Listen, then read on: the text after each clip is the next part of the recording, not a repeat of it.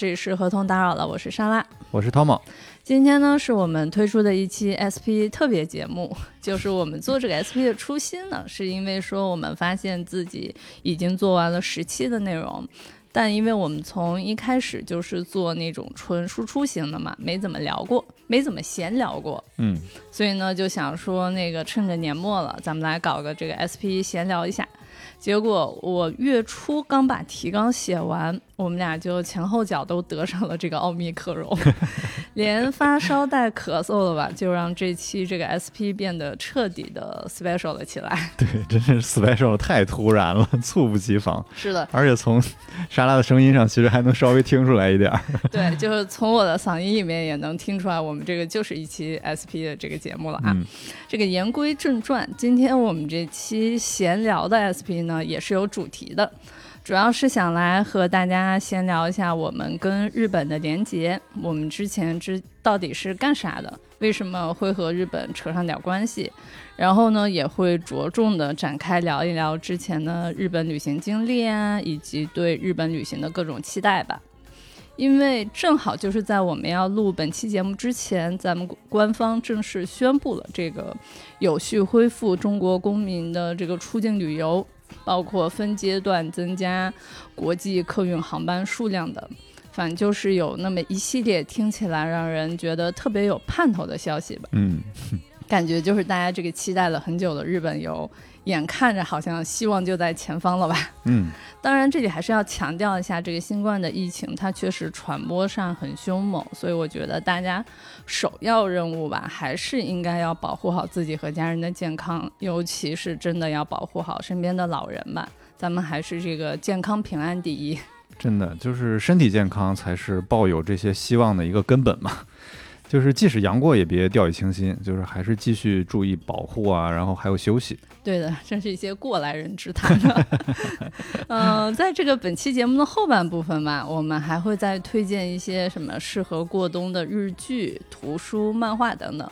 想说助力大家一起来平安的，咱们苟过这个冬天。也希望听众朋友们可以在评论区给我们多多留言，分享一下大家之前的旅行经历呀，推荐些书啊、剧啊什么的吧。年底了，我觉得就是一起多聊一些开心的事情，给彼此多一些鼓励吧。那今天咱们这个闲聊 SP 正式开始，通宝哥，你先来给那个播客的听众朋友们普及一下，咱们之前是干啥的呗？好，我们的这个品牌名叫在川旅宿，就是从名字上你其实也能直接听出来，就我们的这个主要业务呢，一部分是旅，然后另一部分就是宿。先说宿吧，就是我们的主要根据地呢是在日本的关西地区，它既有这个改造后的这些高端厅屋品牌的在川，然后也有公寓型连锁的住宿品牌川 House，所有的住宿呢都集中在大阪和京都的核心区域。每一处住所，我们都会根据这个房型啊，然后还有它的地理位置，去设计它的这个装修风格，然后包括它的指示系统，就是可以保证大家无障碍的自助完成整个的入住流程。同时呢，也提供全面贴心的管家服务，让全世界来关西游玩的旅客们都能住得便利而且舒适。旅呢，就是在当地游玩的一个向导。为第一次来关西的朋友们呢，提供入门级的这种景点线路推荐，然后也为经常造访日本的这些常客挖掘更深度的在地体验，发现不一样的关系。就是你可以在民宿的这个房间里边看到详细的游玩啊，包括周边的一些指南，在公共区域呢，也能看到我们的攻略墙，然后观赏日本文化的一些展览。然后还可以穿上我们和服店的和服，然后跟着我们自己开发的 City Walk 路线，然后深度体验当地的风土人情。尤其是大阪，我在这儿要好好给他证明一下，就是去关西的旅客呢，一般都会把游玩的重心放在京都啊、奈良啊，然后大阪呢，只是作为一个进出关西的中转站。而且跟东京相比呢，很多人又会觉得大阪土。就我们最初也是一样这么想的，你怎么把这个心里话给说出来了？对，但是在大阪待久了之后呢，你就会发现这儿还其实还是有很多值得体验的地方。就购物就不用说了嘛，大家都知道大阪是个购物天堂，就是像梅田呀、难波呀，然后新斋桥、阿贝野啊，丰富便利程度，它是在关西可以说是首屈一指的。如果厌烦了商场的这种购物模式呢，你还可以去美国村淘淘中古货，然后去橘子大街逛逛家具店，就是这种洋气的这种宝藏店铺还是非常多的。想看古建呢，有几百到上千年历史的大阪城、四天王寺、筑吉大社。然后想体验昭和的风情呢，你可以去通天阁，然后可以去万博园。想看展呢，有市立美术馆呀、国立国际美术馆呀。你甚至可以去实地体验一下安藤忠雄的这个光之教堂。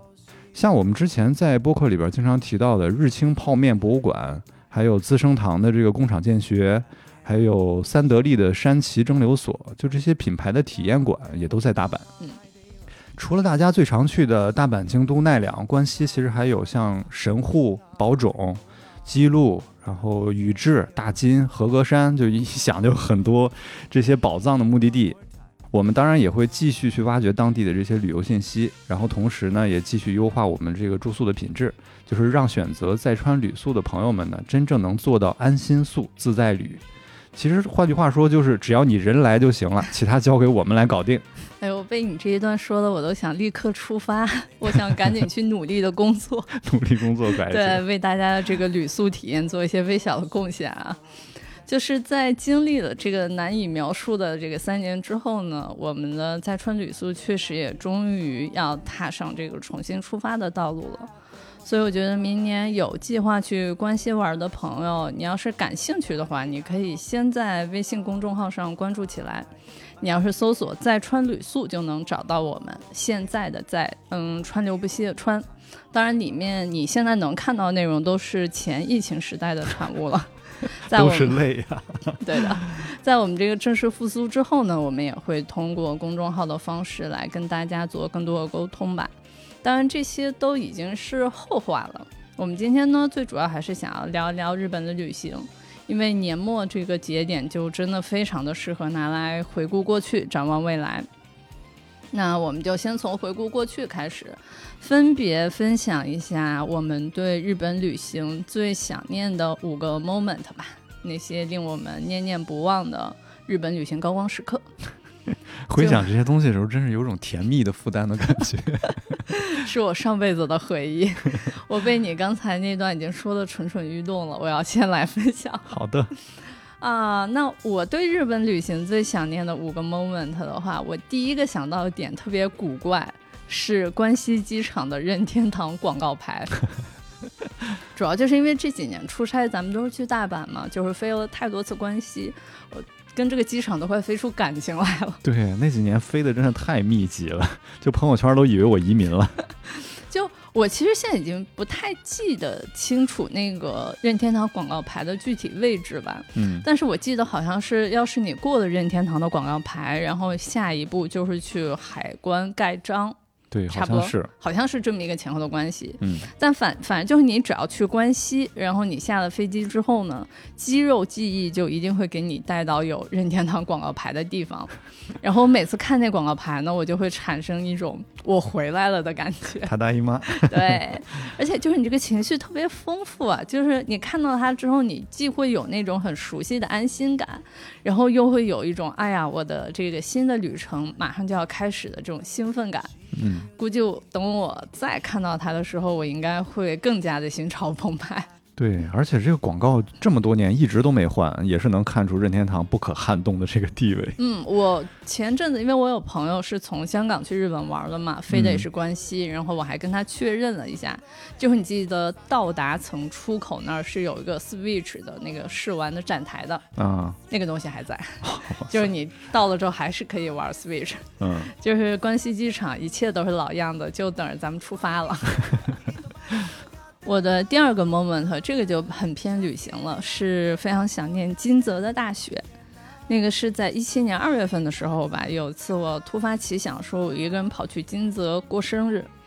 然后金泽呢，这个地方位于日本的中部，具体是在石川县这个地方。它主要的特色是古建筑、美术馆和海鲜，然后还有一个知名人物叫做半泽直树。哦，是半泽直树的故乡是吗？对。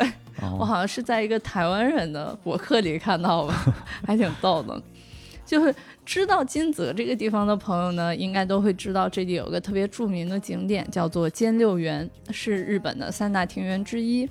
然后它的有个湖，湖边呢是一排特别优美的唐奇松松树。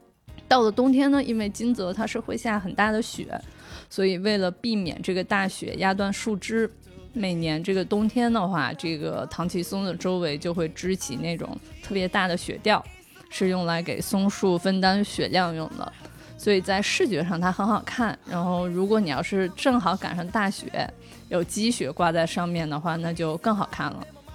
但这种景观其实就完全属于那种可遇不可求嘛，因为金泽雪它特别奇怪，它来得快去得也快，就是它极有可能在半个小时之内就是小雨转大雪，然后呢，可能再过半个小时，这下过的雪全没了。哇塞！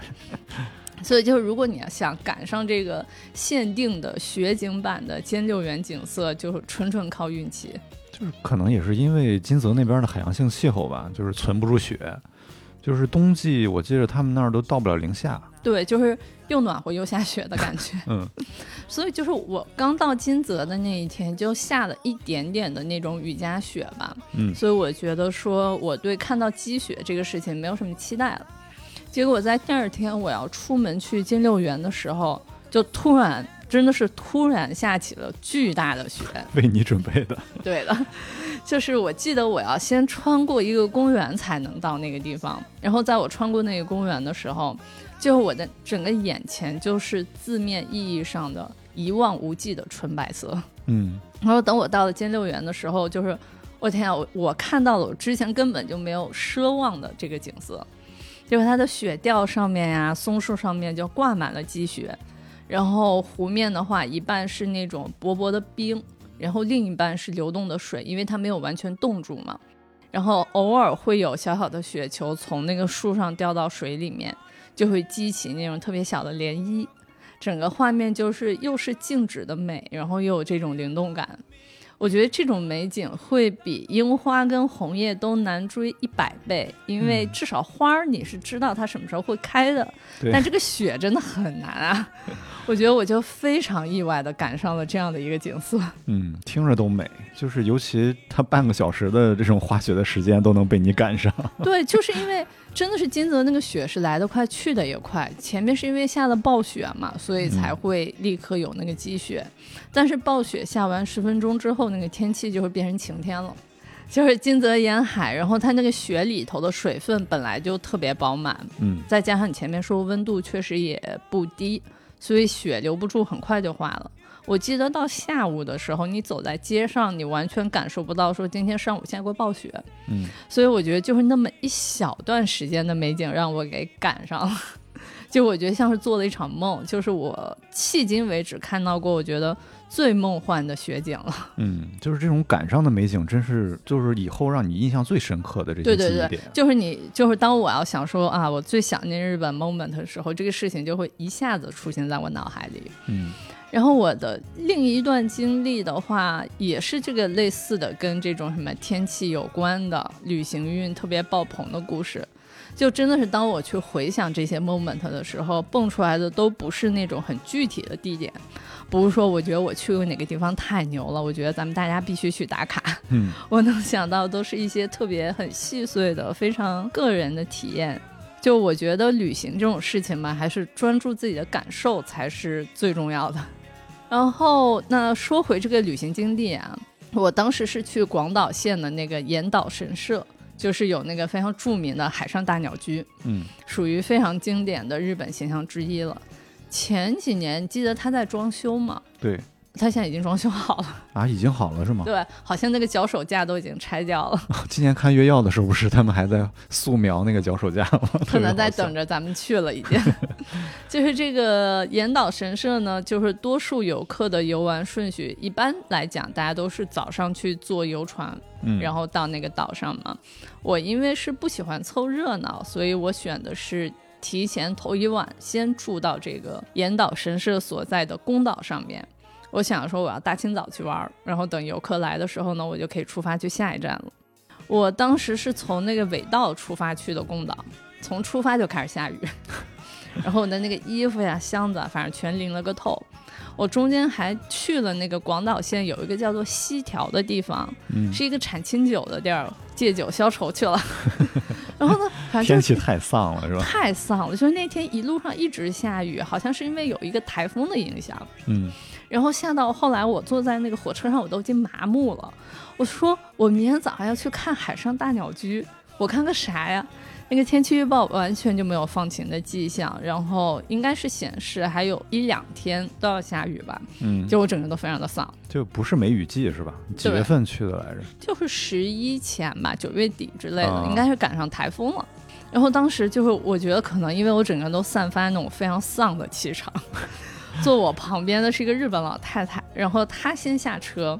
他在下车前呢，突然就跟我说了句 “Tomorrow, good day”，然后我就想啊，外面这个大雨瓢泼，车上有个老太太给我的明天画饼，英文还挺好。对他告诉我说明天会是好天气，我就觉得我这个心里就会又拔凉又温暖。嗯，然后我觉得说就这样呗，反正明天有啥看啥嘛。结果第二天一早，我好像七点没到我就醒了，特别激动。然后我在旅馆，我就先拉开窗帘。就真的雨过天晴了，朋友们，雨过天晴了。这个老奶奶她没有骗我，然 后你就你们就想呀，雨过天晴的这个海边的清晨，就还会有比这个更美的景象吗？我就赶紧一路从我那个旅馆就直接跑到了岩岛神社。当时那个天空就是那种雨水洗过的蓝色，然后有大片的白云和飘渺的雾气。而且有几分钟的时间，阳光它是正好直直的洒在那个朱红色的神社上面的，嗯，就那个神圣的感觉特别强烈。这个时间点的这个神社，因为是完全没有游客的嘛，嗯，我几乎就相当于包场逛了一圈吧。我就印象很深刻的是，我当时耳边能听到的声音就是大自然的声，然后有神社人员扫地的声音，然后还有那种敲钟的，还有一些铃铛的声音。再然后就是海浪声，就会感觉那个整个人的这个身心是从里到外完完全全被净化了一次。嗯，我觉得如果大家今后有计划去玩的话，其实是可以尝试这种错峰的方式的，应该会收获到很不同的体验。对，而且那个广岛和宫岛这条线，就是进出的航班不算太多，所以游客本来也就很少，就是很适合静静的在这儿多待一阵儿。对，就是因为不管怎么样，也不算是一个那么热门的地方。然后，如果你要再错峰的话，就非常爽。对，我还想说，就是要是咱俩一块儿去的话，是你的幸运之神能赢，还是我的衰神能获胜？打不过，打不过，一定会下雨的。你这个衰，我们就不聊了。我们聊下一个我能想到的点，就是我觉得我说完这些跟天气有关的旅行时刻吧。我第四个能想到的日本的 moment 是咱们那个大阪民宿附近的关东煮店，嗯，是一个离大阪城公园不算太远的地方，在这个大阪 JR 环状线玉造站出来。然后呢，这个关东煮店名字叫 Kikuya，啊，我都忘了这个名字了，我特意去查的。就为什么我觉得这个无名小店值得单拿出来说一说啊？它也有如下的若干理由。就首先当然是因为它真的很好吃，它是那种在居民街区深藏功与名的那种神店，我觉得，哎，那个生意真的是好到每天都排大队。对，就真的是每天排，每一天那么多的本地人在那儿疯狂的排队。嗯，而且我之前看了一个台湾人写的博客，那个台湾人是二零一一年去吃的，那一年的时候他们就已经排队了。就好像我看了一个文章，说这个店开了有六十多年之类的，就真的是有两把刷子的一个神店。咱俩第一次去应该是二零一七年吧？嗯嗯嗯，就是第一次排这家店的时候，三四个小时我记得是有的。对对，而且就是还好，我们写上名字之后呢，就可以回玉造店里边待着了，就不用在那生站着排队。对，但你就想想，我都觉得很奇妙，为什么每天有那么多本地人非要吃他们家？对，而且那个队伍真的不是一般的长。哦，他那个店里面，我记得差不多十多个座位，对吧？应该二十个到不了吧？就是围着一个，就是一个舞台的感觉，大家围着关东煮的锅来做。对。然后店里头，我记得是两对夫妻，当时咱不还说他们是大阪四重 奏吗？大阪四重奏，我没记错的话，应该是一对兄弟和妯娌，就是这么一个关系。你这个记得太细节了。反正就是你进去之后呢，你就自己在那个纸上打勾，那个你要吃啥你就打勾啥，然后给他们去帮你盛。嗯有一些那种蔬菜类的食物是现煮的嘛，对，嗯，然后就关东煮这种听起来就是便利店食物的东西，它为什么要花时间吃，还要花时间排队坐着吃？嗯，确实就是因为他们家食物太好了呀。对，吃之前真的想象不出来。对，就吃之前，我想，我后来我都觉得，我觉得我是杠上了，我就想不明白这关东煮为什么要排队吃，对，我就一定要吃。因为我们之前真的都是 Seven Eleven 的这种关东煮。对，结果你吃完之后发现真香啊！对，就是它那个白萝卜、什么鸡蛋、鱼饼，就这种常规的食物，就好吃的已经没话讲了。嗯，最主要其实就是他们家，我觉得非常厉害那个章鱼腿，印象深刻。巨大一个，嗯然后特别新鲜，特别入味，价格嘛倒是不便宜。我记得反正在这儿要吃一顿关东煮，吃完应该人民币要一百多块钱。嗯，要的。对，但这种食材跟味道就会值这个价格，你就会花一百多块钱吃的特别爽。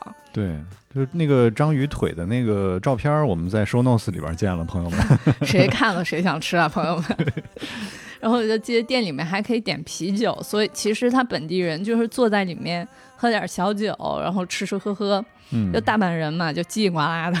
就你听不懂的话，你也能感受到他们那种开心的氛围。对，我记得咱俩还碰到过那个想要过来硬哈拉的当地人，就大阪真的太热情了。对，你就记得在咱反正在咱们民宿附近，就会随便找一个本地小馆子吃饭，都会有那种硬哈拉的大阪人。对，我记得印象最深的是那个吃烧烤那次，吃那个什么 烤白子之类的。对，然后那个人是什么，在印度工作过之类的，对，然后就觉得 自己英语还挺好，然后就硬上来聊天儿。对，这就大阪人民啊，快乐的大阪人民。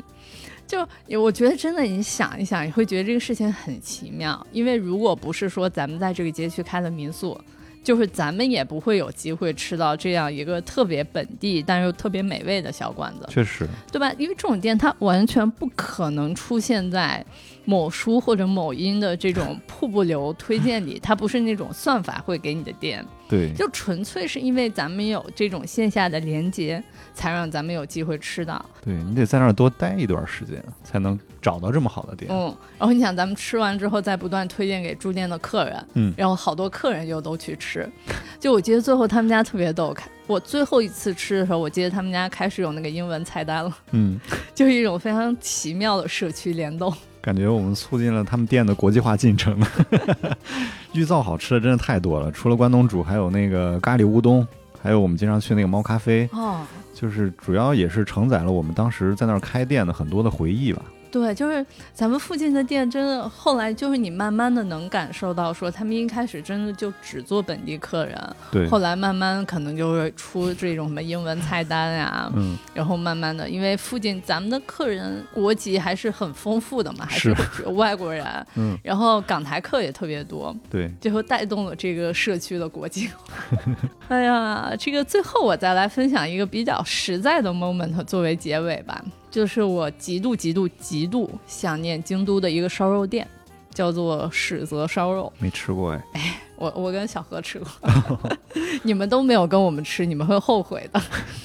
这个店那个史是那个众矢之的那个史，三点水的泽，嗯，就大家记好这个名字啊，因为是在二零二零年一月二十九号那一天，本人在这里吃完之后呢，嗯，因为我觉得很快会再来吃，我当场我没有再加单。然后当时少吃的一口肉就成了我的心头痛，眼看着我已经痛了快要三年了。真是一口肉惦记三年呀。就因为我不是一个很能吃肉的人，所以就是这个店让我魂牵梦绕到这种程度，是真的可以的。这个店，它主要是吃高级和牛的，但不是那种说用那种油脂腻死你的那种路线啊，嗯人家是那种精细化运作的。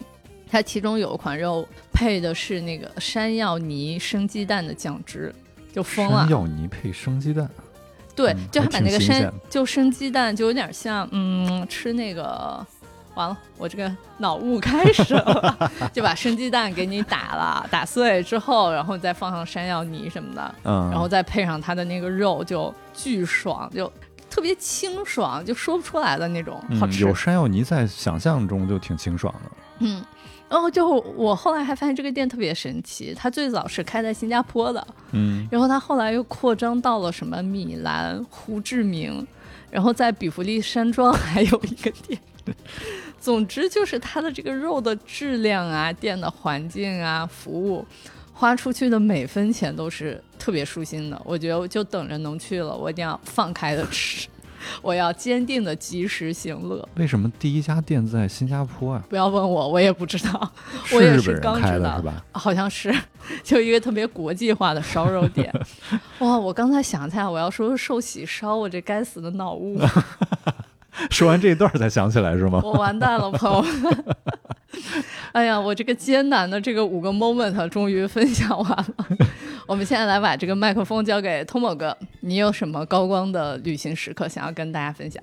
嗯，刚拿到提纲的时候呢，我就觉得这道题也真的太难答了。就是在这么多去过的目的地里边，只能选五个 moment，而且还在这种脑雾还没散尽的时候。而且我们的一些 moment 是高度重合的，所以就是想到啥就是啥嘛。而且那个排名不分先后啊。其实我的这五个 moment 里边，小樽驻金港的花火大会，还有漫天大雾里边这个跟仙境一样的尾道，是绝对榜上有名的。但是因为之前在播客里边我们已经聊过了嘛，所以就不重复讲了。感兴趣的话可以翻出来再听一听。对，就是我后来发现，我脑子里面第一个蹦出来的高光时刻也是花火大会跟尾道，但没想到咱们之前已经非常意外的分享过了，所以就是没听过的朋友的话，可以再去听听看。嗯。我的第一个 moment 呢，是在这个藏王乡的狐狸村，就是有很多熟悉我的朋友呢，都说我的性格特别闷骚，像一条老狐狸一样，所以久而久之呢，就让狐狸成为了我最喜欢的一个动物。当知道这个宫城县藏王乡有这么一个狐狸村的时候，正好赶上我要去东北激活这个三年多次签证，就是虽然它的交通非常不方便，就是你 JR 下来还要打车跑半小时山路的那种。就是为了与同类相见，我还是毅然决然的就去了。你这个与同类相见可还行？但你刚才说的一个点，就是那个去东北激活三年多次签证，是不是特别有历史感？对，后来好像就没有这个规定了吧？当时只能去东北，或者是去那个冲绳。嗯，对，然后后来就没有了。也不知道现在，也不知道未来吧。未来这个签证的政策会给到咱们什么样？对，拭目以待。而且我当时就是特别不想去海岛嘛，所以就放弃了冲绳，选择了东北，选择了同类。对，这个狐狸村的四周呢，都环绕着东北仙气十足这种深山老林，然后园区里边还放了很多的鸟居，然后包括狐狸的石雕，就整个特别有这个道和神社的氛围。但是跟普通的道和神社不一样呢，就是这儿有一堆活的道和神使者。所谓这个狐狸村，它不是一个真正的村子啊，它其实只是一个小型的动物园。然后它的面积虽然不大，但是养了有上百只的狐狸，所以你进去之后就会发现它是一种漫山遍野的感觉。尤其是这个饲养员饭点儿，它出来喂肉的时候，然后这些狐狸们就会前仆后继的往上窜，就像是那个寺庙池塘里边那种大片大片的鲤鱼一样。有画面了。这些已经驯化了的这些狐狸们，就是它跟人也非常亲近，就像家养的狗一样，它会主动凑上来闻你的味道，就这种零距离接触，就当时就让我的心化了一地。就在我觉得这要成为我这个旅行的高光时刻的时候呢，它扭头就把我的 GoPro 含在了嘴里边。好孩子，对它其实还是有一定兽性的。嗯，然后在穿好全部的这种防护服的前提下呢，你还可以抱着刚出生不久的狐狸宝宝一起合影。就是真的是萌到你当时只能发出这种哦 哦的这种声音，哇，这个真的好可爱，可以抱抱那个狐狸宝宝是吗？对，小腿儿都特别短，特别可爱。然后除了狐狸之外呢，就就是藏王这个地方给我最大的惊喜，也是其实属于误打误撞了。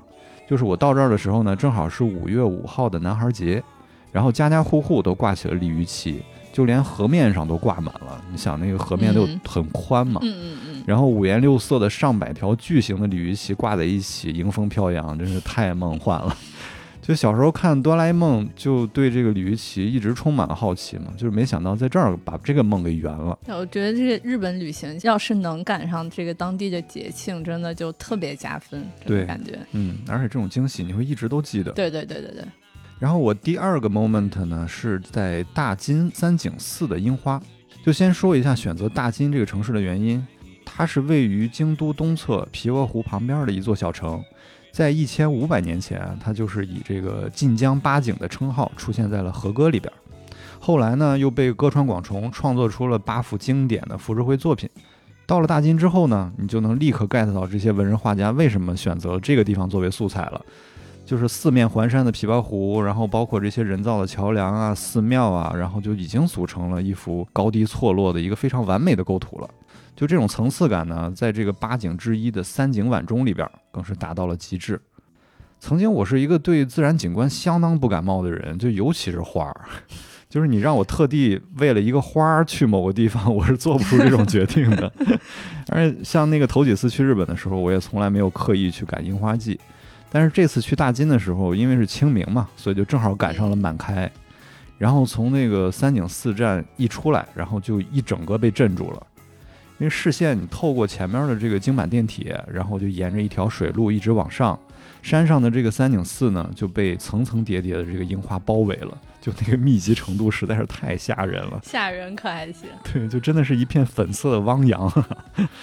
上山之后呢，就是步步皆景，你每走一步都有不一样的景色，然后就看得我眼花缭乱的。最后登上这个寺庙顶端的这个瞭望台的时候呢，就整个构图又反过来了，就是你的近处是寺庙的这些古建，然后中间呢是城市的房屋，然后远处是被山包裹的这个琵琶湖。樱花呢，就装点在这个构图里边的每一层，然后这个时候寺里的晚钟敲响了，然后就是整个画面特别的美好，就感觉歌川广重想要表达的这种意境啊，就真切的摆在了你的眼前。不行了，我觉得我光这么听，我都就有种要流口水的感觉。但是就我记得当时你发那个照片，真的印象非常深刻。到时候咱们放在那个 show notes 里面吧，馋一馋。那我得那个翻一翻，就是有点远了这个照片。大金除了这些得天独厚的这个自然景观呢，还有个樱花季极其重要的优势，那就是没人呐，朋友们。在京都呢，你要是樱花季去，它就是能看樱花的地方全都人满为患，你拍张照片，满满的都是避不过去的脑袋。嗯。相对小众的这个大金呢，就真的可以算是关西赏樱的一个绝佳场所了。所以明年樱花季，大家准备起来。你已经大胆到可以说出明年樱花季这种话了，是不是有点造次？快冷静下来。然后第三个 moment 呢，是大阪万博园的这个太阳之塔。万博纪念公园也算是大阪的一个小众景点了，但是在一九七零年的大阪世博会上呢，这个园区可是全世界关注的一个焦点。嗯。那个年代，就是各个国家对未来的美好憧憬都曾经在这儿呈现过。然后世博会结束了之后呢，这儿就只保留了世博会的这个标志性建筑，也就是由这个艺术家冈本太郎设计的这座太阳之塔。我对这个建筑的兴趣其实是来源于浦泽直树的一个漫画，叫《二十世纪少年》。太阳之塔在这个末日救地球的这个故事里边，就充当了一个非常重要的一个地标。它能出现在这里边呢，就是跟这个建筑本身特别生猛，然后诡异，然后又充满了昭和感气质是分不开的。后来它也曾出现在比如说像奥特曼呀，还有这个蜡笔小新的一些影视动漫作品里边。站在这个建筑面前的时候，就这种直接观感是非常震撼的。就是冈本太郎他用一种近乎原始的设计手法来呈现这个建筑，就是张开双臂的一个三角形，充满了力量感。然后塔身前后有三张人脸。分别代表着过去、现在和未来的太阳，就是让这个建筑变成了一个类似生命能量的那种图腾柱。二零一八年的时候，太阳之塔在世博会的四十八年之后，终于开放了这个内部参观。里边有一棵高达四十米的生命之树，就是里面都是打满了这个迷幻色彩的这种灯光，然后就展现了从单细胞生物到人类的整个演化过程。然后这棵树上所有的这些生物模型呢？还是由我们上期提到的这个奥特曼之父成天亨设计的。内部的观感跟外部反差还是非常大的，就是它有非常丰富的这些色彩，还有一种非常恢宏的这种生命能量，就直接当场就把我给震劈了。之后有机会去的朋友一定要记得提前预约一下，到时候去看一眼，真的太震撼了。我之前一直都没有去过万博园，结果我觉得万博园又不会跑掉呀，我什么时候去看都来得及。没想到是我自己不行。对我们这个句式真是可以套在好多好多景点上。是的，所以等要等再去大阪时候安排。排一下。嗯，二零二五年呢，大阪又将举办世博会了。就是从前些年定稿的那串红眼球的 logo 来看呢，这次的整体视觉又将朝着非常诡异的方向发展。到时候我们应该可以在现场感受这场世界级盛世了吧？希望如此。嗯，第四个 moment 呢，就是在这个丰岛美术馆的水滴，然后濑户内海艺术季啊，它其实就像一场艺术的比武大赛一样，就是各个展出场所都是争相亮活，然后最后呢是丰岛美术馆，在我这个地方算是完美胜出了，是你的 pick 是吗？对。一上风岛呢，首先就会被这个周边的自然景观先征服了。就是它面朝大海的这个梯田上布满了野花，还有麦子，然后水滴状的这个白色的美术馆呢，就坐落在这其中，完美体现出了就是濑户内海艺术季这个艺术放归自然的这个概念。一进这个场馆呢，没做攻略的我顿时就愣住了，就是偌大的一个空间，空空如也，就是一件实体艺术品都没有啊！走错了。对，它甚至连一根柱子都没有，就是它是一个一体成型的一个椭圆形的一个建筑。嗯。然后带着一肚子问号，我就跟着这个导览手册找了一个角落坐下来，然后一些本来还在交头接耳的一些小团体，然后就也默默闭上了嘴。因为这个空间的设计呢，它会让你发出的任何声音都产生巨大的混响，对，你就非常自觉的，你就不会再说话了。嗯，整个空间呢就会渐渐安静下来，然后只剩下这个椭圆状的天窗里洒下来的阳光，然后包括远处传来的海浪啊，然后还有鸟叫的声音。这个时候呢，身边的地面上开始冒出一个一个的小水滴，它们就开始争先恐后的向前滚动。然后两滴汇聚成一滴，然后多滴又汇聚成一片小水洼，然后又打散，然后变成无数个水珠，就如此的往复。就是在这样的一个空间里边，你坐了一会儿之后，就是整个人都感觉跟眼前的这种自然景色融为一体了，就会全身心的放松下来，同时又涌起一阵又一阵的那种感动，就是感觉就像你很久没有去看大海，然后你看到大海之后，就会觉得自己特别渺小，就会对自然产生一种由衷的敬畏嘛。没去过的朋友，比如对面这位，就不用怪我剧透啊。还有这么拉踩别人的方式吗？就即使你知道这里边发生了什么，但是就是它是一件借助自然而生的这种艺术作品带来的这种感动，它是要实实在在的坐在里面你才能体验到的。行，好的，我知道。然后最后一个 moment 呢，就是我在爱媛县的这个东京爱情故事的巡礼。对于在九十年代日剧里边成长起来的我这个八零后来说，《东京爱情故事》呢是我心目中不可撼动的偶像剧王者。然后，尤其是在看了那个柴门文的这个原作漫画之后呢，丸治的这个故乡爱媛县，它就成为了我一个惦记了十几年的一个巡礼目的地。在丸治和丽香分开的这个梅津寺车站下车之后呢，第一眼先看到了栏杆上绑着的那些手绢们。上面用各国语言写满了“完治大傻子”，然后溜达到两个人一起参拜的这个大周神社，然后找到了丽香寄出最后一封明信片的这个红色的邮筒，然后坐上同一班次的这个回程电车，就是那些剧里边那些画面真的是历历在目。抛开东京爱情故事的这个光环，就是爱媛县真的是一个极其舒适的小众目的地，就是游客不多。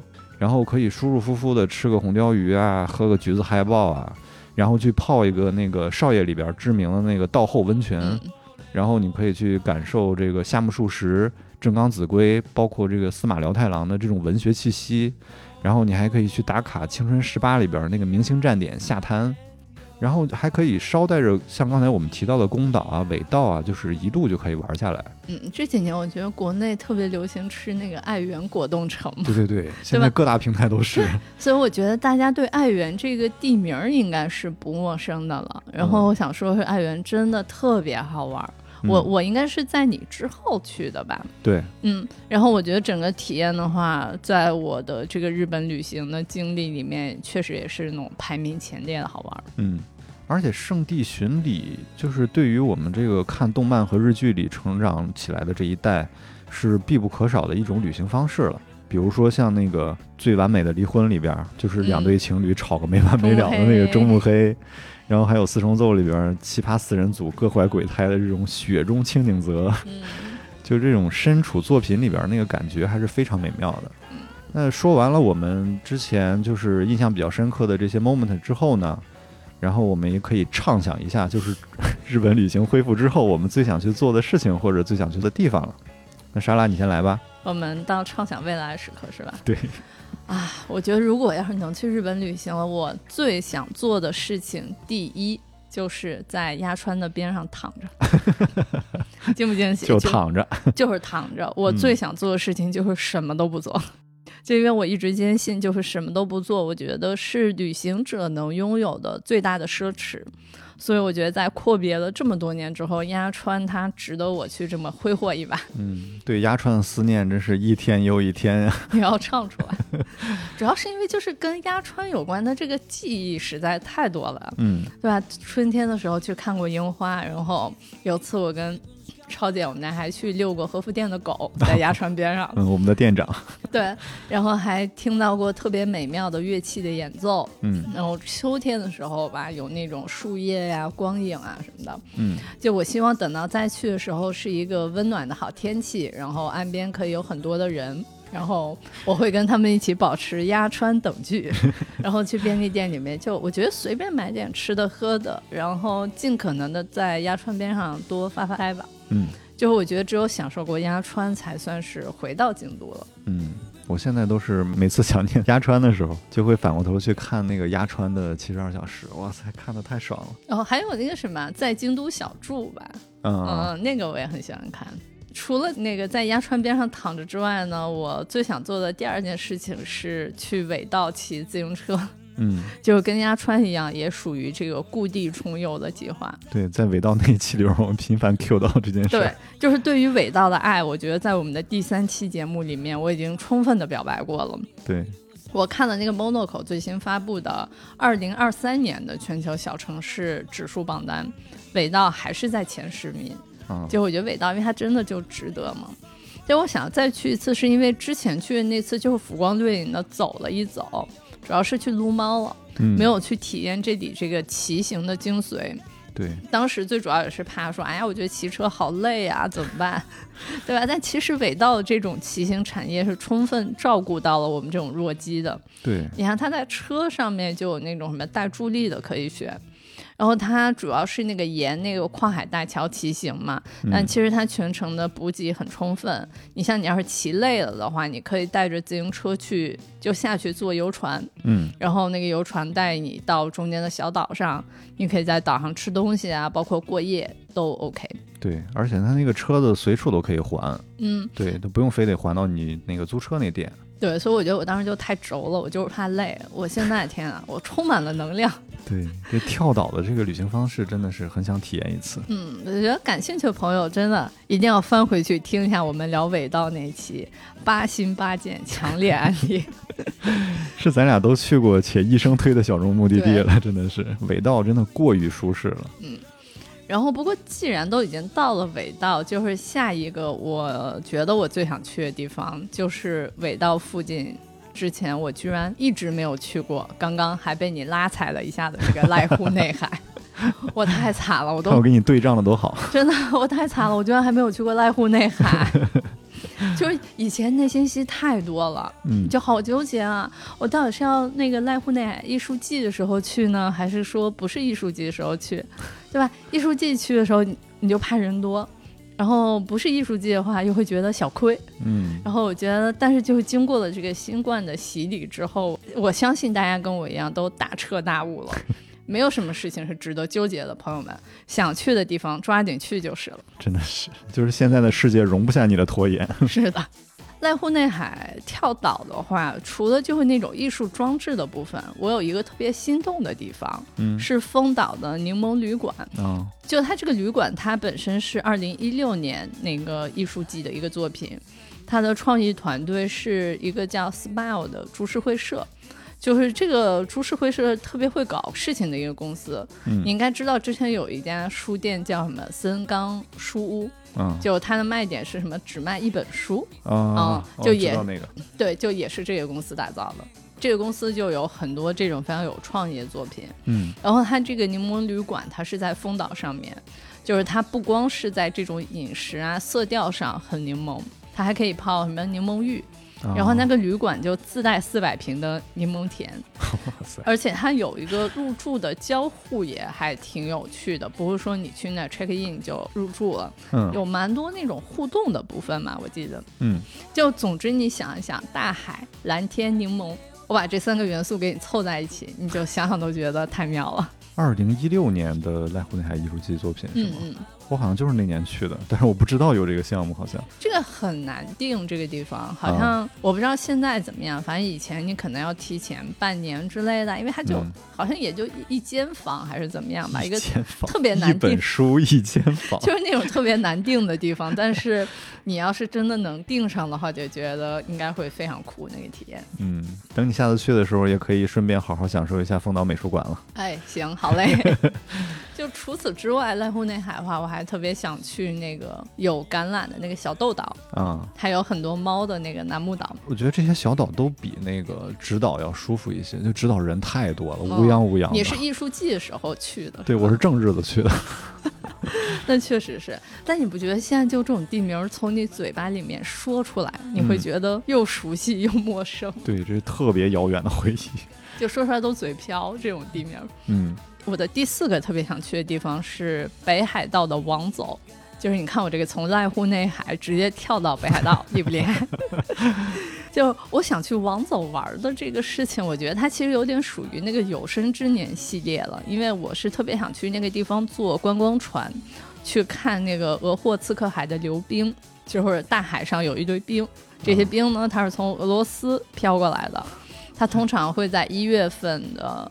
一月份前吧，到达北海道，哎，可能就是现在吧。然后三月底的时候，这些冰会消退。然后呢，因为北海道的这个王走这一带的流冰最后，所以一般如果说要是去北海道看流冰的话，就首选这个地方。对，指的就是去王走坐那个破冰的观光船看。嗯。但主要就是因为要去到王走这个地方本来就很麻烦，它在一个交通不便的地方。然后呢，你要是那个坐观光船这种事情，又特别特别看天气，嗯，所以就是需要天时地利人和，才有可能实现这个旅行的心愿。嗯，你不是有幸运大神吗？对我肯定不会带着你去的，太危险了。是你这个随身，就我觉得梦想嘛，总归要有的，对吧？这个人有多大胆，梦有多大产。而且那个王总他是有一个。特别著名的那个监狱博物馆，就感觉特别有意思，很适合这种冷清的地方。对，希望未来可以成功的去到吧。嗯，我还真的没有冬天去过北海道呢。就是虽然怕冷，但是没有雪的北海道真的也是缺少灵魂。嗯，那做完我的一系列大型白日梦之后，我来脚踏实地一下。我觉得最后分享一个我最想去，并且我觉得是最容易实现的地方，嗯，就是。大阪环球影城的任天堂园区，这个可以，这个可以有吧？对吧？因为我觉得这个园区它真的是可以说是集万众期待跟时运不济于一体吧。你想，咱们之前盼了它那么久，对，结果它赶在了二零二一年的三月份开幕。真的，这个园区好像都要过两周岁了吧？是，咱们还没有办法去到，就觉得哎呀，好难受呀。尤其北京的环球也看不出来，就是会出现任天堂园区的这个希望。想都别想。哎，但我看到那个洛杉矶的那个环球影城，明年也要开任天堂了。对。然后这个园区它的标准名字是叫做超级任天堂世界。然后呢，它里面就是顾名思义，各种马里奥的元素是拉满了。特别逗，我记得好像是你要先穿过一个水管，然后才能进到这个世界，然后配上那个声音嘛，嘟噜嘟噜嘟噜，肯定有那声儿。嗯，然后就是你要在里面再买一个能量手环，然后你就可以参与到各种那个园区里面的互动小游戏。嗯，比方说你可以什么顶个金币、吃蘑菇之类的，童年回忆啊，朋友们。变大加一条命。然后那个游乐设施方面呢，是一个那个马里奥赛车。嗯，就是它真是高度还原复刻了那个游戏里。里面的世界啊，真的有卡丁车是吗？它应该也是那种视觉类的呃项目，四 D 项目哈。对，但是就是它那个整个环境造的就特别的，就是跟你游戏里面看的是一样的。嗯。然后对于我这种新冠发烧期间，我是靠玩马里奥赛车来治疗自己的人。我真的，我前阵子看看那照片，我就觉得不行了，我得要去啊！我的妈呀，你这发烧赛车真的不晕吗？就你只要人够菜，就没有什么晕不晕的，就你特别能分散注意力。我只要一打开马里奥赛车，我那个发烧的疼就不疼了。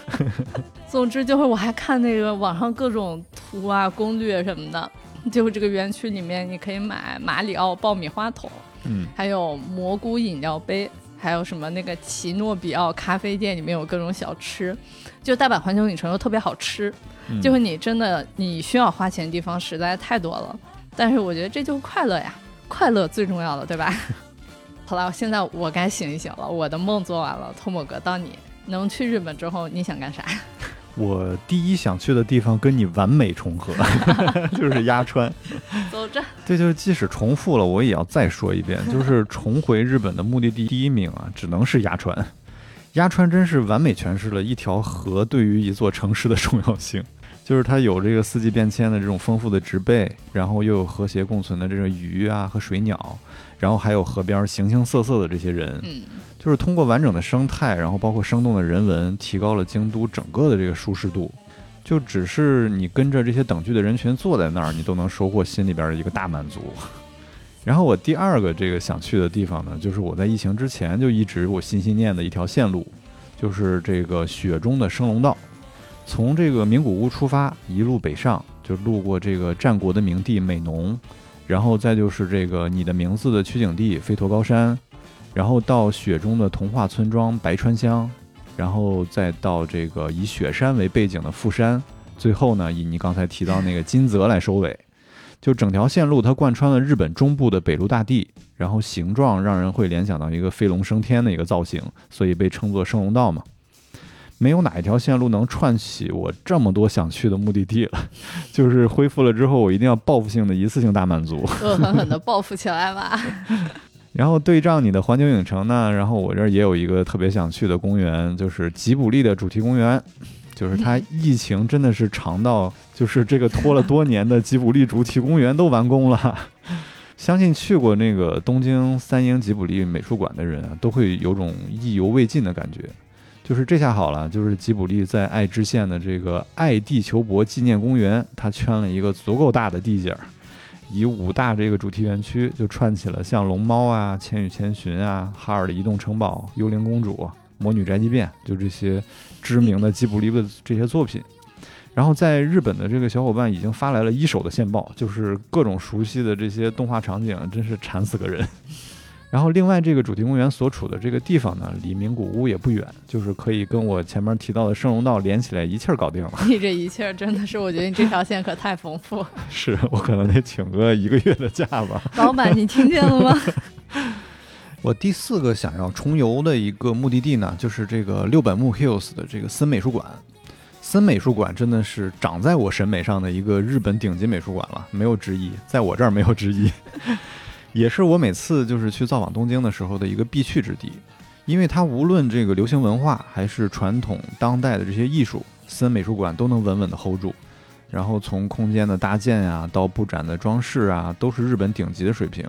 而且它大大的提升了这些展品本身的这些氛围和艺术感。森美术馆呢，对漫画迷也尤其的友好。就是我在这儿看过那个《少年 Jump》杂志五十周年的那个大展。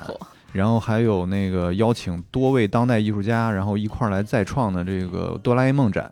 然后现在正在展出的呢，就是漫画大师富坚义博的作品。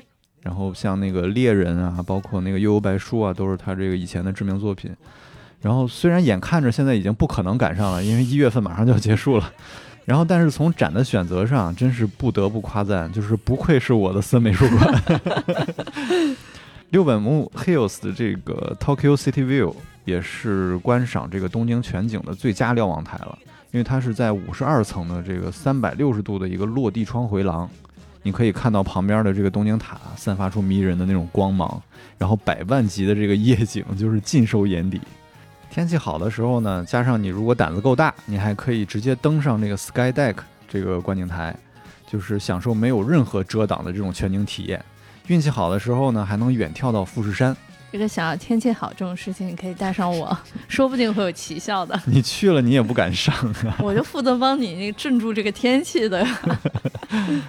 我最后一个想要去干的事情呢，就是要横扫日本的各大漫画书店。听听你这恶狠狠的口气，对，而且特别的狂妄。日本所有的漫画书店，三年的时间，我真的是不知道漫画书店里边又上了多少新书，就是特别想念，就是泡在书店里边那种纸张和油墨那个味道，然后也特别想念店员们就是精心手绘的那些推荐广告。我甚至特别想念每次回国的时候，因为满满的一箱书，然后每次都在海关被要求开箱检查。你已经快要疯了，我感受到。日本的漫画书店真的是太好逛了，就是你比如说你想看新书速递的话，你可以去 Animate 呀、粗塔呀，然后记忆国屋啊，然后旧书淘宝的话，你可以去 Book Off，可以去马达拉开。然后如果是想那个按兴趣门类划分特别细的这种，就是我们之前提到的 Village Vanguard，就是一不留神你就会买超标。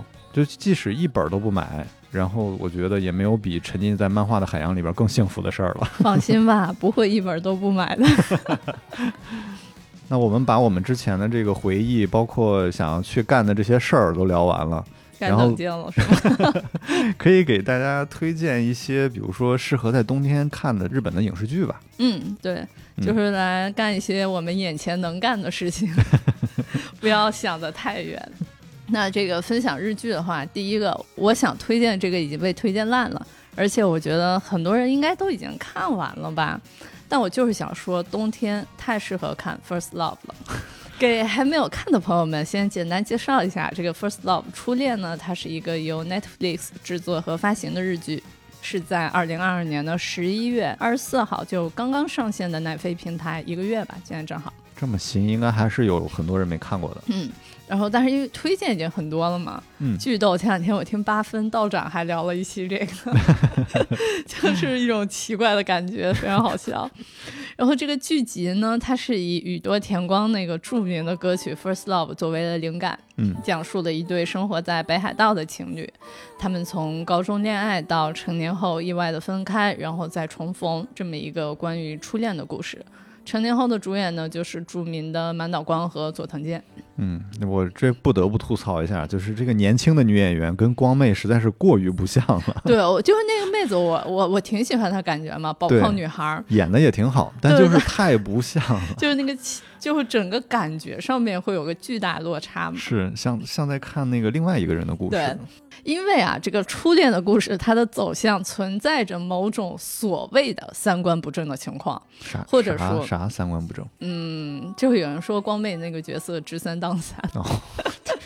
或者类似于佐藤健演的是个渣男，然后没有得到惩罚之类。大家现在的这种观都好正啊。对，所以就是他可能会不符合某种绝对的正确和批判嘛。嗯，所以我觉得就事先声明一下，我个人认为大可不必冲着这个价值观来看这部片的。嗯，而且爱情片就逃不过去这点事儿啊。对，主要是你没有必要又花时间又给自己添堵，所以我的建议是，就是咱们先看看差评，看看那个价值观的部分，就是不是自己的雷区吧。就是如果你觉得 OK 的话，那我认为这部剧还是有很多看头的。那其实就是有些比较难忍的狗血爱情片的一些套路吧，这个对我是有点难忍的。但是它这个片子里边还是有非常丰富的细节，能让你就是不停的看下去。对，就是剧特别神奇。就是我来展开聊一聊我认为的看头。嗯，第一个看头最主要，我觉得就是画面太美了。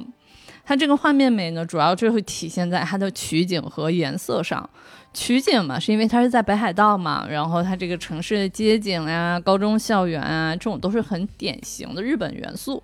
我觉得取景部分算中规中矩。嗯，最比较特别的是，我觉得导演在那个颜色的运用上是极度的工整和细致的。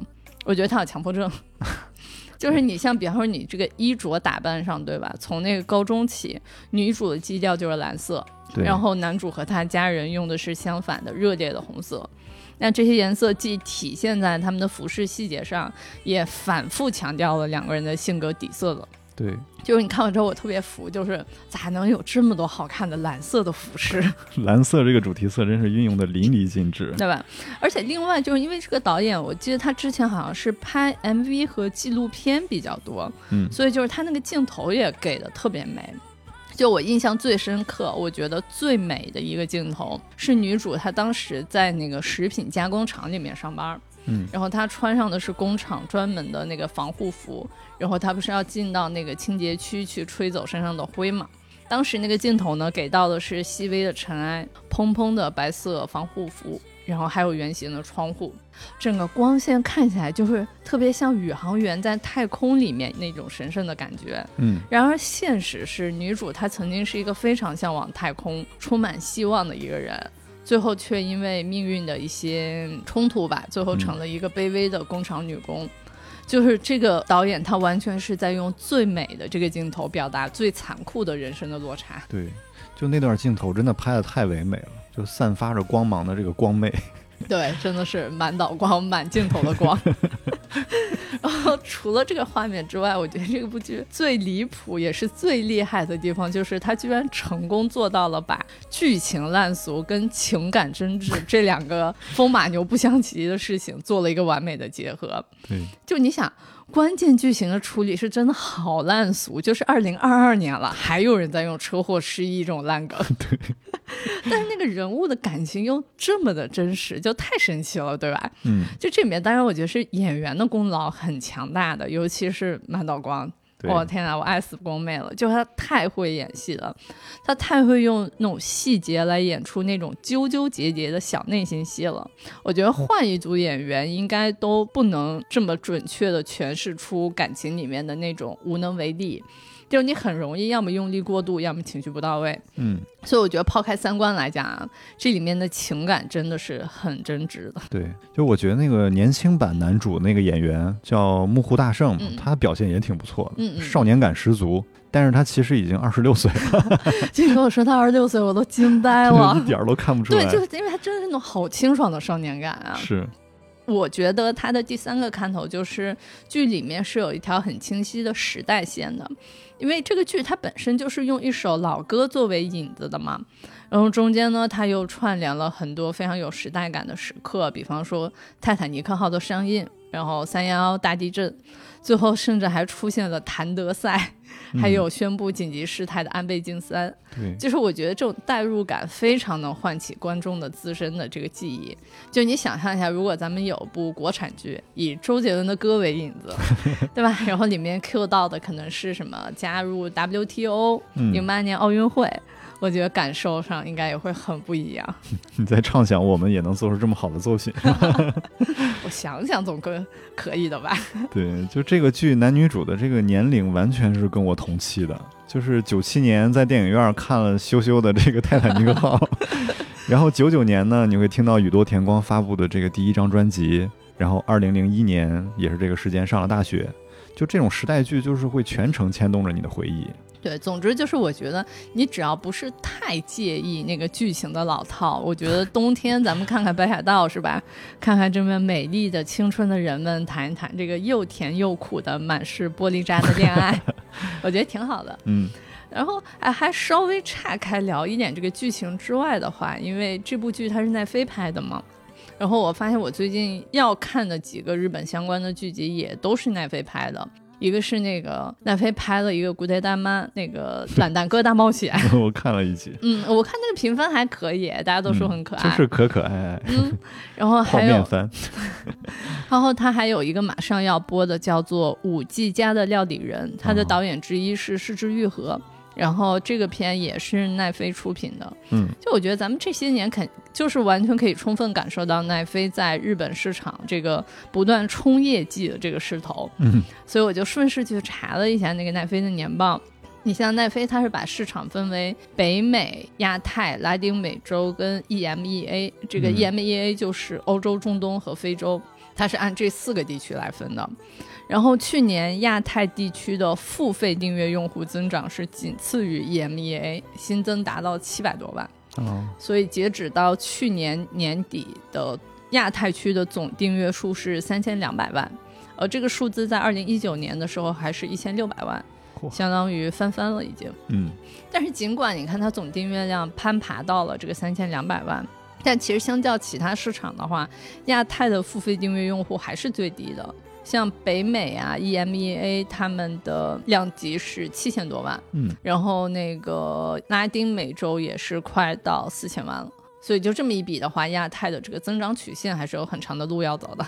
对，所以就是奈飞这些年它紧着日韩一通投资是很有道理的。嗯，而且这个平台上亚洲影视剧的这个产量跟其他的欧美国家比，确实是很低。对，所以就是它不管是用户这一端，还是说内容那一端，它都还有很多新增要走。对，尤其是你像奈飞今年巨惨。然后在这种情况下，亚太是前三个季度里面唯一一个还没有出现过负增长的地区，挺健康的。对，它至少一直在新增，没有流失，或者说它还没有到要流失的这个阶段，非常的珍贵。所以我觉得，就是未来咱们应该会不断看到各种各样奈飞出品的日剧吧。嗯，就不管怎么样嘛，有好看的剧就是好事情。对，对我们来说都是好事。对。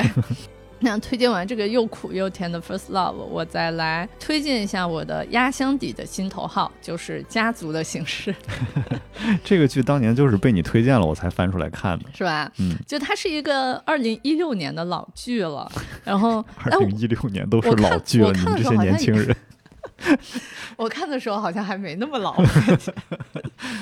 他的那个主演呢是香取慎吾跟上野树里啊，我超喜欢上野树里。然后他讲述的呢是两个住在东京的高级公寓里，凭借自己的实力而单身的这个大龄男女，他们的这个工作、生活和情感。他整个剧的调性就特别的日常感，然后呢人物生活的塑造又特别传神。比方说这个男主角。他是一个凭借自己的努力买下了一个一个人住的这个高级公寓的人，然后他每天自己一个人骑车健身，然后非常自律，回家后又喝一个啤酒，就那种爽感，我觉得当代的单身男女应该非常能感同身受。嗯，包括就是这样的好日子过着过着，然后突然间又被他家长不断打扰，就是那种崩溃的感觉。嗯，我觉得里面的开心跟痛苦都太真实了。对。而且就是剧里面，我觉得不光男女主的这个处境非常典型，就是他的同事们也都特别逗。就你记那个荒川凉凉演的那个配角，他不着急谈恋爱，后来被人骗钱嘛，嗯，反正就又惨又逗。就我觉得大家看的时候，应该是能看到特别多戳中自己的时刻，嗯，而且我觉得就随着年龄的不断变化。我能看到的东西也是在不断变的，是，而且在当年也是少数，他就是不只是谈情说爱，他也能深刻的探讨一些社会议题的这么一个作品了。对，我觉得就是他探讨的那些点还是比较能触动人心的。对，那之所以我觉得这部剧是适合冬天拿出来重温，是因为它的故事的核心是围绕亲密关系来展开的。那在这个不太好的冬天，有很多人生病的这个冬天吧。我觉得被亲密关系治愈一下，应该还是很不错的。我在豆瓣上刷剧评的时候，看到有一位叫做“快乐的欧菲利”的网友，他的剧评文章的标题叫做“一个人生活很快乐，多个人陪陪好像也不错”。我觉得这个标题已经高度提炼了本剧的中心思想。嗯，就希望每一位收听我们博客的朋友、观看这部剧集的朋友，咱们都可以一个人过得很快乐，也可以多一个人一起走。嗯。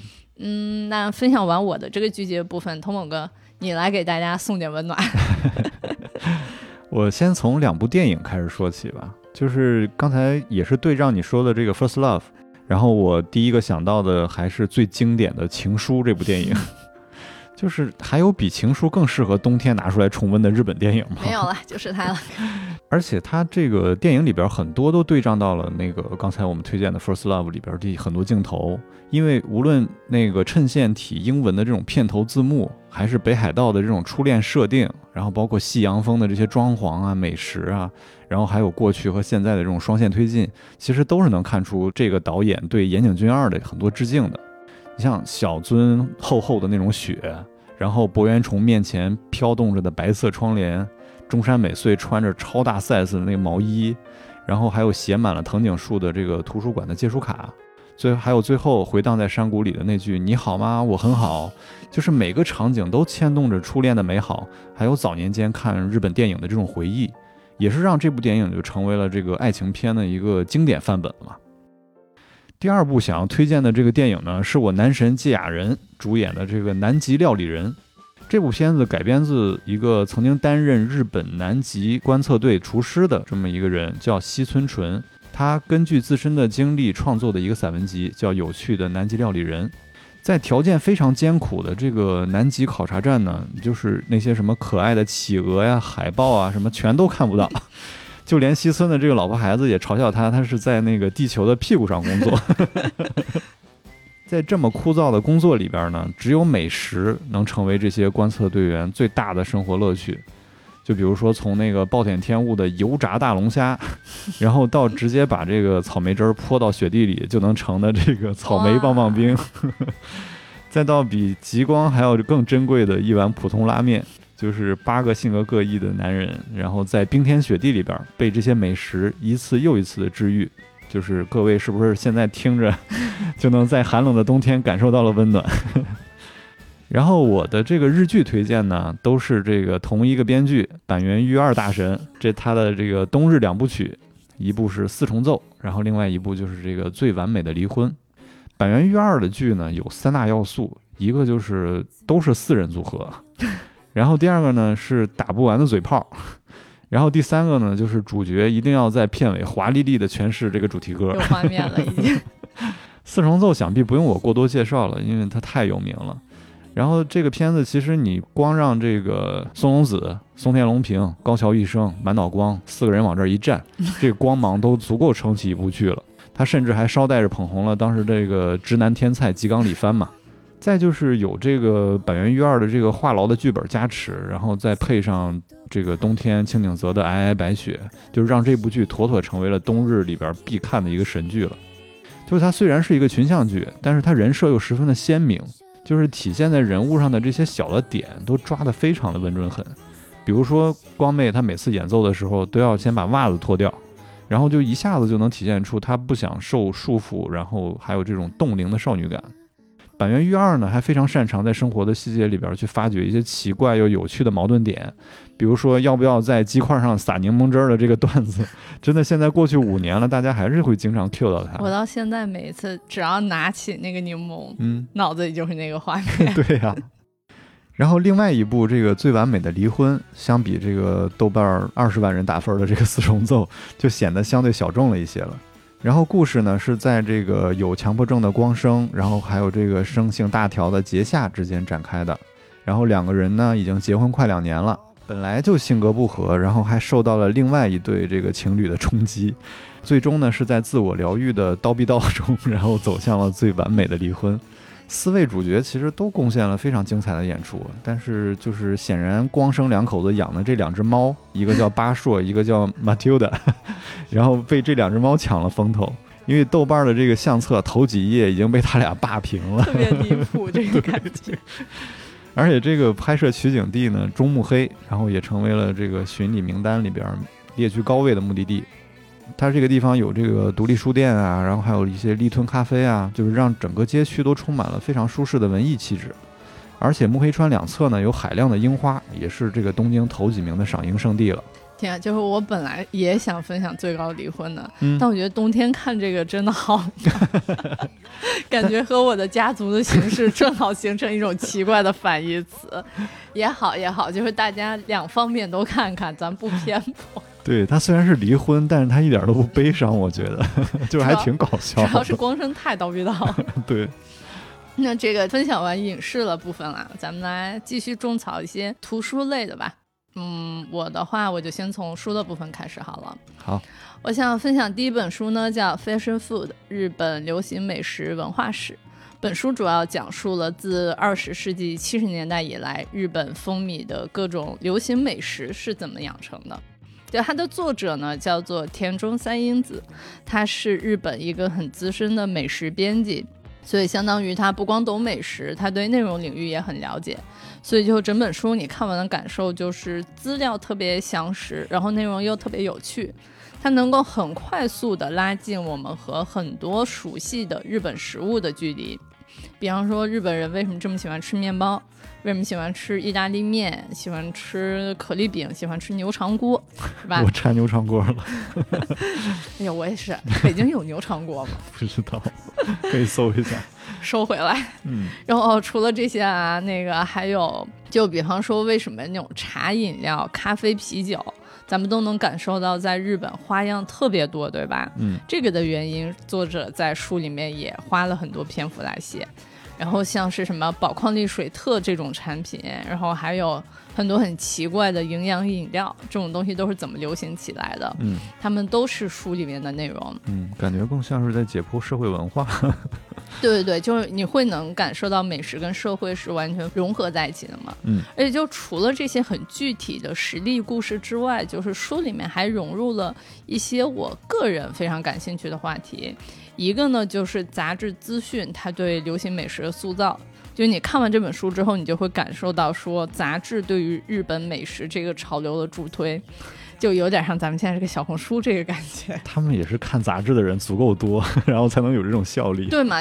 你想当时杂志起到就是这种种草的作用，只不过说它可能是一些嗯编辑导向，就是编辑帮你去挖掘，而现在咱们用小红书这种就是散户内容，对，就是人人都可以作为那个先锋的感觉了。是，另外就是这本书它也体现了这个美食的发展是离不开女性在社会中。的处境变化的，就是说很多流行的美食，它的背后都暗含着关于女性应该如何生活的这种引导。所以就是说这些视角呢，包括我前面说的杂志资讯这个，这些东西都让这本书它就不光是一本讲食物的书吧，就它更反映了食物和时代、和生活、和经济、和性别之间的关联。嗯，就总体来讲，我觉得因为这本书它涵盖的内容非常多。所以就是说，他既然做到了面面俱到，那他就势必会讲的比较浅，但他胜在还是主线非常清晰，所以我觉得作为吃瓜读物来讲是很不错的。在这个大家都蠢蠢欲动的时节里，是吧？咱们看一看，说不定下次去日本的时候，你会拥有更深入的这个感受。嗯。然后我想推荐第二本书呢，叫做《在北海道盖面包屋》，感觉又紧扣了那个北海道的主题。嗯，而且充满了童话色彩。对的，它是一个日本建筑家，叫做中村好文，他的一本书。嗯，就这本书呢，特别轻松易读，讲的就是中村好文作为建筑师。他给北海道的一家人盖了一间面包店的故事啊，然后故事的起点呢是面包师傅神信纪，他给这个中村好文写了一封手写信，想要委托他的事务所来建一间面包屋。然后呢，中村好文他在这个书信的往来之间深受触动，后来就主动提出说用面包来兑换一半的设计费。嗯，因为这个北海道一家人毕竟也不富裕嘛，嗯，所以这个建筑师主动说：“你给我寄面包，然后我就可以给你省掉一半的设计费。”所以最后的结果呢，就是中村好文跟他的团队用两年的时间帮这个神信记一家完成了他们的梦想，而他的团队呢，也因此每个月可以收到两次从北海道寄来的面包。就是一个特别可爱的故事，嗯，而且特别温暖。对，就这个书的封面语，我记得推荐语写的是“建筑家与委托人查令十字街八十四号”。我个人认为这个说法有一点点做作，嗯，但是我觉得不重要，因为它书真的是好书，不是那种鸡汤水文。嗯，因为它全书的内容实际上就是双方在这两年时间里所有的书信的往来。所以你可以看到里面有很多非常真诚的这种沟通啊，很深刻的思考，包括他们起过一些理念上的误解冲突等等。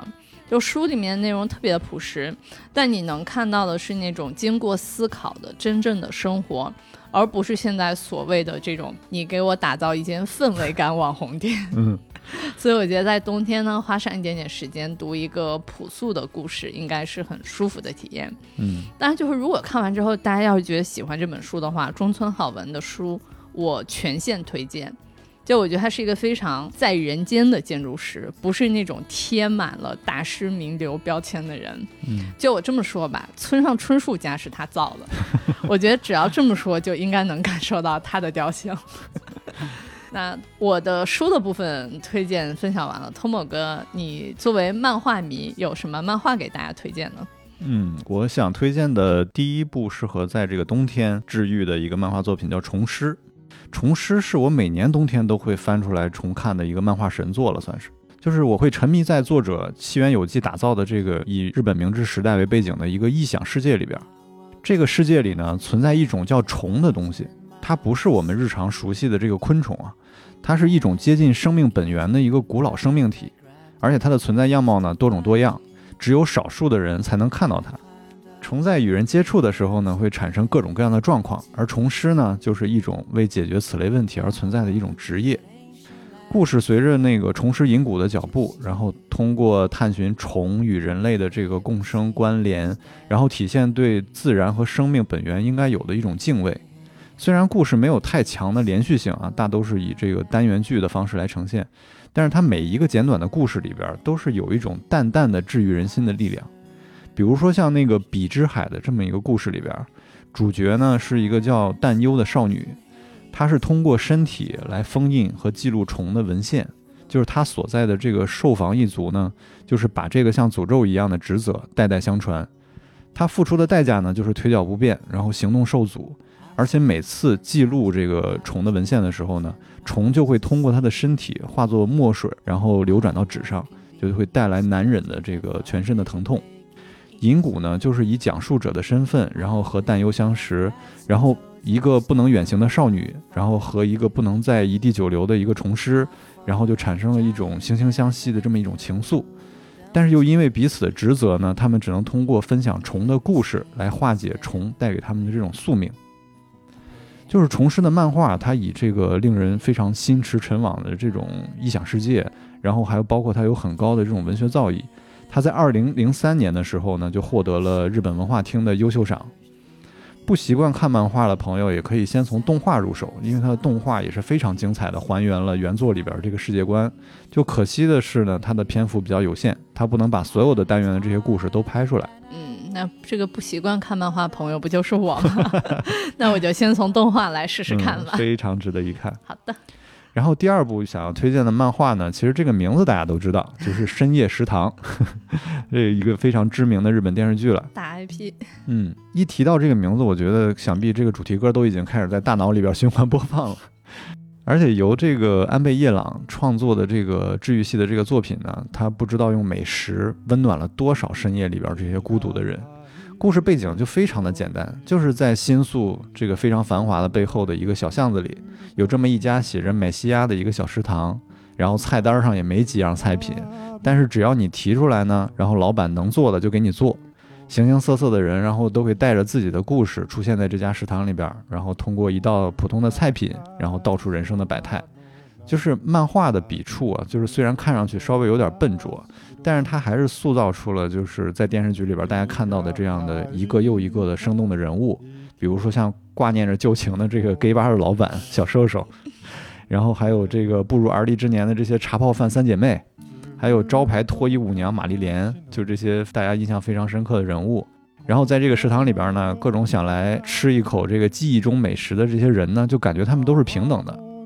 漫画里边一道道的这些美食也是让我印象非常深刻的，比如说像那个香肠做的炒章鱼啊，然后香气浓郁的这个酒蒸蛤蜊啊，还有跨年夜大家聚在一起分享的那个北海道的帝王蟹脚，就是在寒冷的冬夜里边，没有什么是一道简单的美食不能治愈的。深夜食堂漫画的这个优势呢，它跟虫师是一样的，就是电视剧也是受限于篇幅嘛，拍了四季之后就再也没有拍后续了。但是你还是可以在漫画里边继续去感受它带来的那种治愈感。我不知道为什么刚才大脑走神儿，一下想到了那个咱们国内翻拍的那一版，这也是什么国内、香港、韩国都拍过各种版本。就是国内那版特别灾难，我一下就醒了过来，想到那个之后。我记得黄磊还做什么老坛酸菜面。哦，对对对对对对对，特别太可怕了那个。哎呀，我觉得就是咱们聊到现在这一集的内容量好大呀。对，我感觉就是把咱们掏心窝子想聊的都聊了。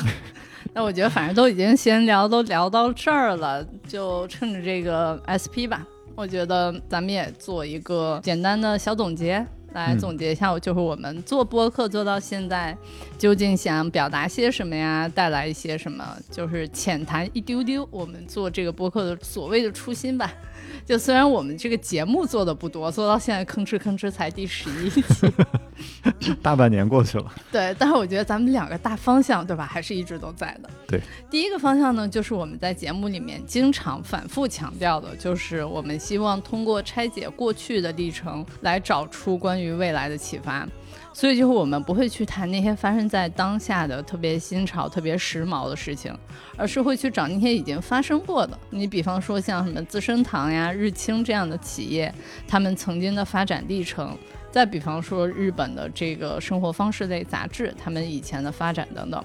因为就是日本跟中国在很多文化呀、生活习惯方面的这个发展脉络实在是太相似了。但是大家的这个阶段又很不一样，嗯，所以我们觉得说呢，可能看一看日本的很多东西，它是怎么发展过来的，其实会给到咱们自己很多启发。你想这些年因为各种不确定性的因素，人真的是会很焦虑。我觉得咱们多数人可能都会处于这种找不到方向、看不到未来的这种很糟糕的感觉，所以我觉得这种情况下，咱们回过头看一看，从历史里面找一找内容，说不定我觉得关于未来的答案可能就藏在过去某个地方吧。这个呢，也就顺着说到了我们的第二个方向，就是我觉得现如今每天世界里这个充斥着过度的爆炸了的资讯，真的爆炸了。我觉得我们就是不想再制造更多的焦虑，所以我们不会去传递什么精英的视角，不会说想给大家制造焦虑，也不会说去强追热点，就我们只是想做一些非常纯粹的降噪的分享。所以呢，我们会选择，比方说像分享像长冈贤明啊、花森安治这类人物的故事，嗯，就是说希望大家能够在慌乱中找到一些让自己心安下来的理由。我觉得人生说到底就是尽可能做一个好的人，做一些好的事情。那多挖掘一些比较好的人物的故事，我觉得应该会给大家带去一些安抚的作用吧。嗯，所以就是新的一年呢，我觉得我们应该还是会顺着这样的路走下去。但是听起来确实也非常不符合这个互联网生存法则，只能希望我们的听众朋友们可以多陪伴我们一些了。嗯，那明年的话，我觉得如果旅行真的能恢复的话，咱们应该也会再多加入一些跟旅行有关的内容吧。嗯，实时的当地内容。对的，那就是我们也算做完十期了吧？我们再来分享一下各自的开心时刻。好，在这个年末 SP 的最后的最后，我们来各自开心一下。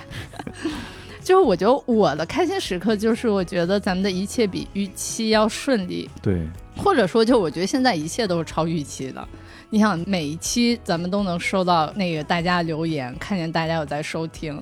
然后咱们居然还会有被人催更的这种甜蜜，咱们还上过首页和推荐，对吧？这些都是我觉得做之前我完全完全没有预期的。对，你就记得我当时想都不敢想。对，我当时还写了一计划表，我觉得说咱们能迈过那个半年的摸索期就不错了。嗯，就没想到说最后剪辑啊、设备，我觉得上手都很快，然后咱们俩聊天聊的看起来也还行。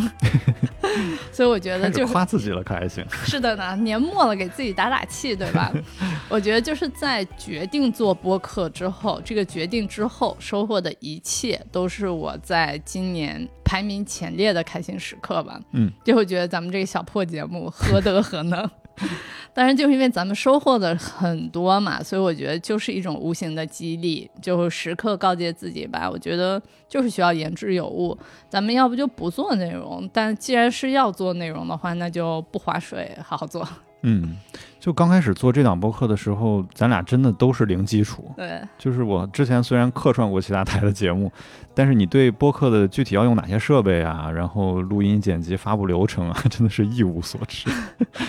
在这儿我要点名感谢一下婉莹老师，就是国内独一份的这个非常详尽的播客制作教程，帮助了我们很多。真的，我觉得婉莹老师那个太棒了。虽然婉莹老师不听我们的节目，我也要大声表白，婉莹老师，我爱你。其实第一期的时候，我们还是踩了一些坑的，比如说我把那个气口剪得太短，然后全篇都变成了连环炮，然后我又得从头到尾重新再剪一遍什么的。就是所以第一期顺利上线的时候，我还是就是当时收获了第一个开心的时刻，就是感觉解锁了一整套新的技能。嗯嗯嗯 然后被小宇宙首页连续推荐了两次，然后又收到那么多大家的反馈，就当时也算是我们的高光时刻了。就因为确实没想到，就是初衷就是只是想埋头做一点能化解焦虑的这些内容嘛，还是这么快就被看到了，所以还是很感恩的。虽然说通过这些内容想给大家带来一些安抚，但其实最开心、最治愈的时刻，也是我们自己在搜罗内容的过程。就比如说我们的内心疑问得到解答的这种小的兴奋啊，我们两人分头去准备内容，然后还是能绕回到一起的这种小的交集。然后包括做新的主题，还是总是能 call back 到之前我们做过的这种内容的一个小惊喜。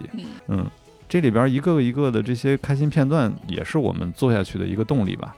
而且这些名人啊、品牌啊，或者某种文化的演变过程，首先就先治愈了我们自己，然后从而才能坚信，就是我们踏踏实实的做内容，才能有真正的收获吧。嗯，所以在转音之后，紧巴紧的录完这期 闲聊。就是希望大家还是跟我们一起来期待合同新的一年吧。就是冬去春来，一切都会好起来的。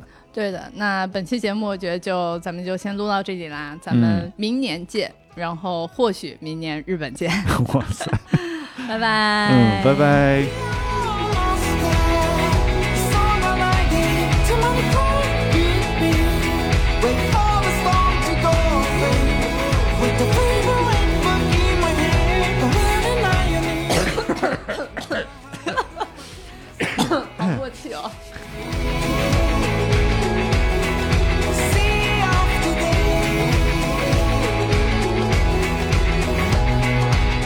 大家好，这里是合同打扰了哦，小百灵回来了，宝君我的嗓子。